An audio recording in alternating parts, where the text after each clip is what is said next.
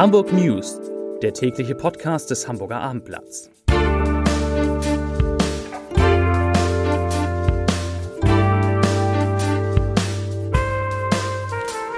Herzlich willkommen. Mein Name ist Bernd Röttger und ich freue mich, Sie heute wieder einmal in unserem täglichen Hamburg News Podcast am Mikrofon begrüßen zu dürfen. Ich sitze auch wieder im Studio. Heute geht es um gewerbsmäßige Untreue, saftige Mieterhöhungen für die Stadt, den ältesten Norddeutschen und die Suche nach der vermissten Hilal. Aber zunächst einmal, wie immer, die Top 3 der meistgelesenen Geschichten auf abendblatt.de. Platz Nummer 3. Timmendorfer Strand lohnt sich nun der Kauf von Ferienimmobilien. Platz Nummer 2. Wärmepumpe eingebaut, Mehrkosten überraschen Norderstädter. Ent Platz Nummer 1. Enttäuschte Fans an der Barclays Arena. Konzert kurz vor Einlass abgesagt. Kommen wir zu den Nachrichten des Tages. Gegen den früheren Fraktionschef der Grünen im Hamburger Bezirk Mitte, Michael Osterburg, hat die Staatsanwaltschaft vor dem Landgericht Anklage erhoben. Osterburg werden 121 Fälle von gewerbsmäßiger Untreue vorgeworfen. Zum Teil in Tateinheit mit Betrug und Urkundenfälschung. Das Gewerbsmäßige an der Untreue spielt auf die vermeintliche Serie der Taten an. Die Staatsanwaltschaft geht davon aus, dass Osterburg sich dieser besonders schweren Form der Untreue schuldig gemacht hat. Osterburg, der frühere Lebenspartner von Justizsenatorin Anna Gallina, die Grünen, soll von 2015 bis 2019 in großem Umfang Geldmittel der Fraktion für private Zwecke verwendet haben. Dabei geht, gehe es um Beiträge von 34.500 Euro, die unter anderem für Restaurantrechnungen aufgewendet wurden, die Osterburg als äh, mit der Fraktionsarbeit zusammenhängende Treffen abgerechnet habe. Außerdem habe er Kinderbetreuungskosten abgerechnet und den Kauf von Gegenständen, die er privat benutzt habe, so die Anklage. Zudem geht es um Reise-, Miet- und Mietwagenausgaben, die Osterburg sich grundlos von der Grünen Fraktion habe erstatten lassen. Der Stadt Hamburg drohen extreme Mieterhöhungen.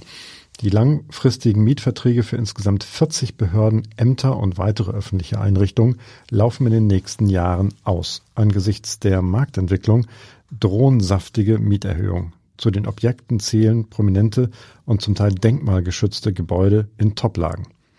Zum Beispiel die Finanzbehörde am Gänsemarkt, die Justizbehörde an der Drehbahn, die Innenbehörde am Johanniswall, die Behörden für Wirtschaft und Verkehr am Alten Steinweg, das Finanzamt Hamburg-Hansa an der Steinstraße oder die Staatsanwaltschaft am Gorch-Fockwall und das Bezirksamt Eimsbüttel am Grindelberg. Hintergrund der ganzen Geschichte. Im Jahr 2006 hat der damalige CDU-Senat unter Bürgermeister Ole von Beust insgesamt 90 Gebäude an private Investoren verkauft, um sie anschließend in den meisten Fällen von den neuen Eigentümern zurückzumieten. Die Pri Privatisierung brachte der Stadt Einnahmen in Höhe von rund einer Milliarde Euro. Aus Sicht des damaligen Finanzsenators Wolfgang Peiner, CDU, ein gutes Geschäft. Das sieht Peiners aktueller Nachfolger Andreas Dressel allerdings völlig anders. Zitat, das Verscherbeln von Stafel, Tafelsilber in Form von teils markanten städtischen Behördenimmobilien durch den damaligen CDU-Senat war ein schlechter Deal für die Stadt und den Steuerzahler. Um kurzfristig Löcher im Haushalt zu stopfen, hat man sich den Verkauf schön geredet und schön gerechnet, sagte Dressel dem Hamburger Abendblatt.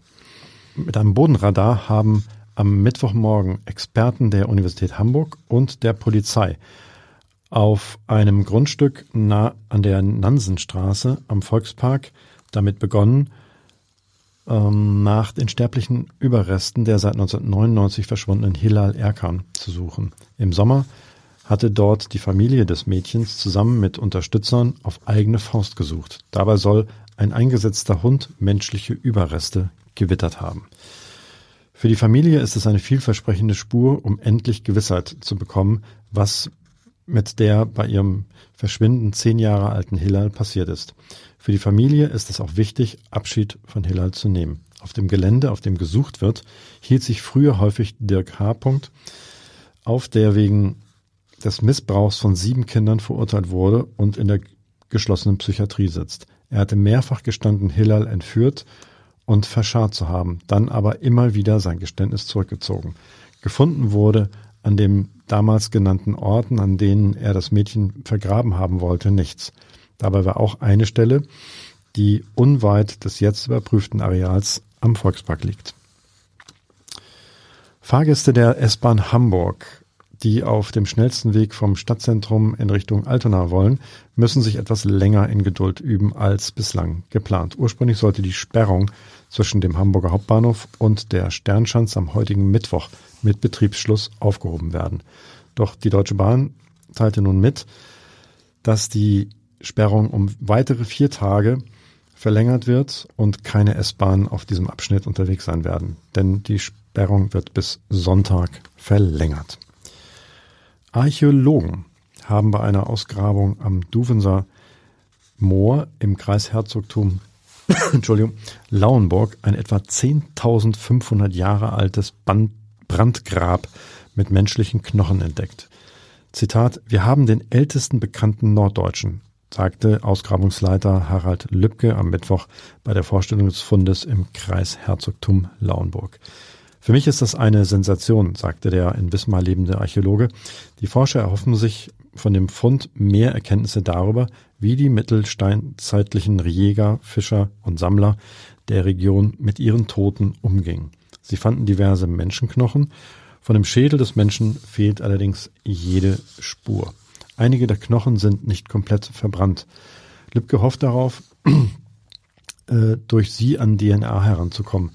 Das wäre eine wahre Schatzkammer, sagt der Archäologe. Die Experten sprechen von dem ältesten Grab Norddeutschlands. Zum Abschluss habe ich für Sie noch eine Podcast-Empfehlung.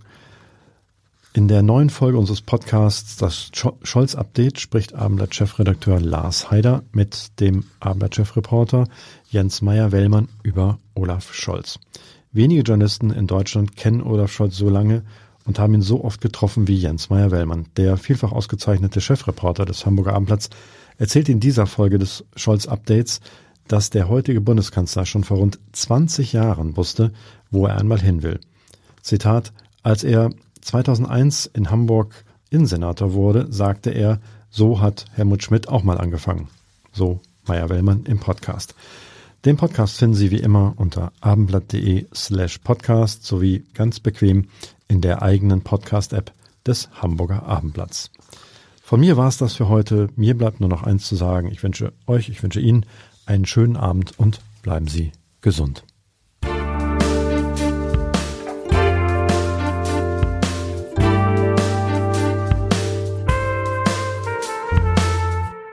Weitere Podcasts vom Hamburger Abendblatt finden Sie auf abendblatt.de slash podcast.